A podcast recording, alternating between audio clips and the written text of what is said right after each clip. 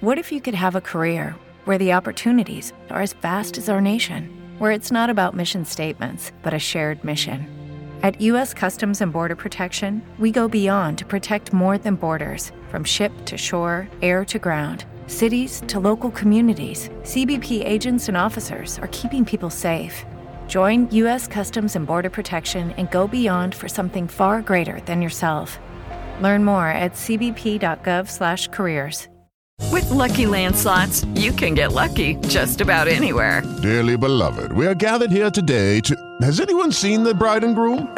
Sorry, sorry, we're here. We were getting lucky in the limo and we lost track of time. No, Lucky Land Casino with cash prizes that add up quicker than a guest registry. In that case, I pronounce you lucky. Play for free at LuckyLandSlots.com. Daily bonuses are waiting. No purchase necessary. Void were prohibited by law. 18 plus. Terms and conditions apply. See website for details. Em 2021, a presença dos militares na política brasileira foi uma das maiores da história. E sim, em um regime democrático. Dos 70 órgãos, mais de 18% dos cargos de comissão são ocupados por integrantes das Forças Armadas. Além de atuar no Ministério da Defesa, vimos eles na chapa presidencial, sendo parte da educação, do meio ambiente, da economia e até da saúde. Mas você, o que, você acha da presença dos militares na política? Será que pode ser ruim para o Brasil? Essa relação do país com o exército não começou agora e é sobre isso que a gente vai conversar aqui hoje. Quando falamos sobre política e exército, a primeira coisa que nos vem à cabeça é o período da ditadura civil-militar de 64. Mas essa história começou um pouco antes. E se a gente quer debater se os militares devem ou não se envolver na política, primeiro a gente tem que lembrar alguns momentos marcantes desse relacionamento. A gente começa lá em 15 de novembro de 1889, a proclamação da República. Foi por conta da atuação de uma figura das Forças Armadas que o evento aconteceu. Marechal Deodoro foi o militar que chefiou essa queda da monarquia, até então estabelecida, influenciado por Benjamin Constant, líder dos militares republicanos. E esse foi só o começo. Avançando um pouco mais na nossa linha do tempo da atuação militar na política brasileira, temos, por exemplo, o movimento tenentista, conduzido na década de 20 por jovens oficiais que defendiam a industrialização do país e lutavam contra as oligarquias da República Velha.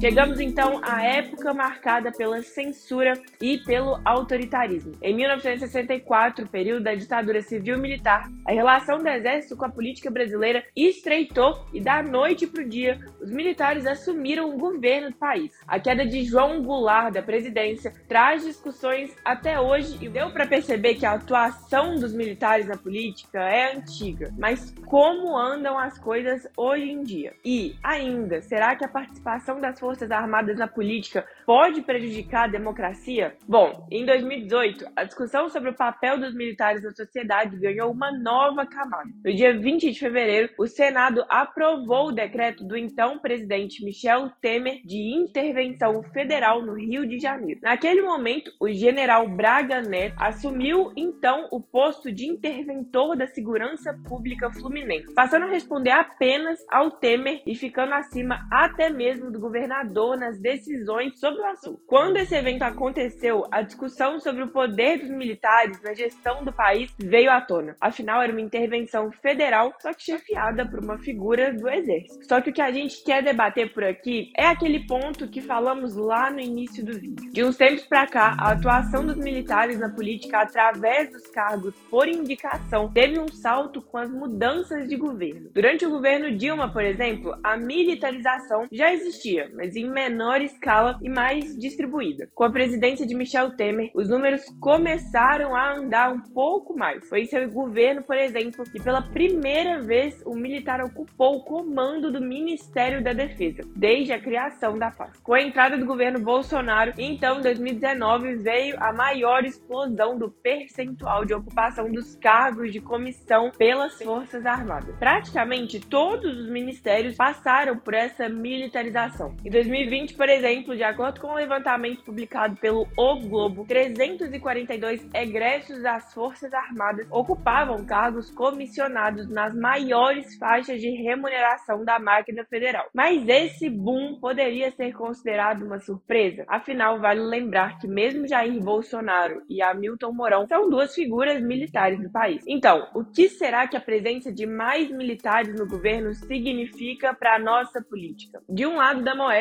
temos uma parcela de pessoas que acreditam nas vantagens dos militares na política. Elas trazem como ponto principal a competência dos seus quadros, especialmente do oficialato, que é uma categoria já reconhecida pela sua excelência técnica. Um exemplo disso foi o Ministério da Saúde. Em março de 2021, por exemplo, a pasta era o órgão não militar com a maior quantidade de profissionais das Forças Armadas em seu quadro. De acordo com o próprio Ministério, as nomeações para cargos, tanto de civis como dos militares, estão fundamentadas em análises curriculares curriculares. Outro ponto que pesa a favor da maior presença dos militares na política é a popularidade da classe na sociedade, o que permite que eles trabalhem em argumentos de confiabilidade. Em alguns casos, por exemplo, os militares aparecem como representantes na política da parcela da população conservadora e liberal e quer mudanças no Brasil, especialmente aparecem como reforço dos valores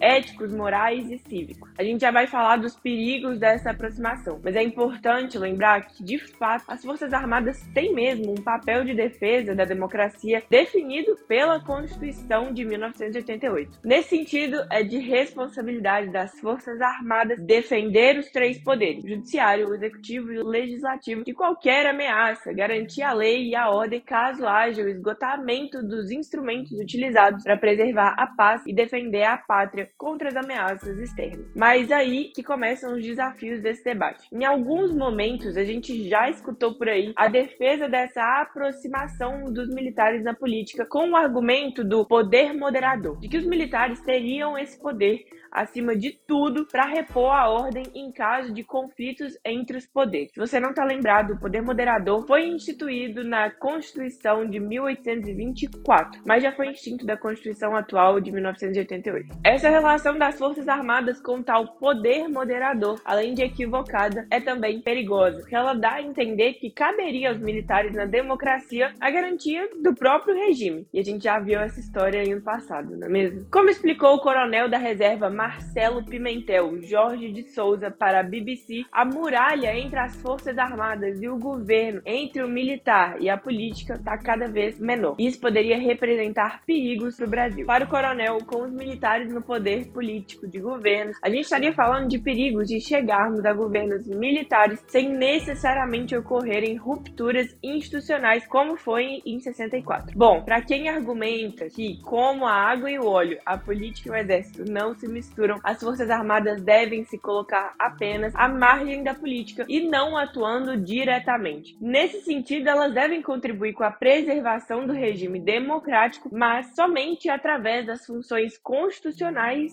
que possuem. Do ponto de vista mais técnico, para o diretor do Instituto Brasil do King's College London, essa relação militar-política não é saudável, porque ela faz a gente não entender o verdadeiro papel dos militares. Mas qual que é a sua percepção sobre a presença dos militares nos governos. Conta pra gente se você acha que essa relação pode atrapalhar a preservação da democracia. Bom, gente, até a próxima semana. Tchau, tchau.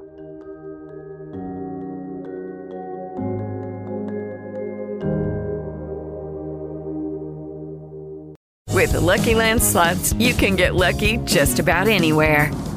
This is your captain speaking. Uh, we've got clear runway and the weather's fine, but we're just going to circle up here a while and uh, get lucky. No, no, nothing like that. It's just these cash prizes add up quick. So I suggest you sit back, keep your tray table upright, and start getting lucky.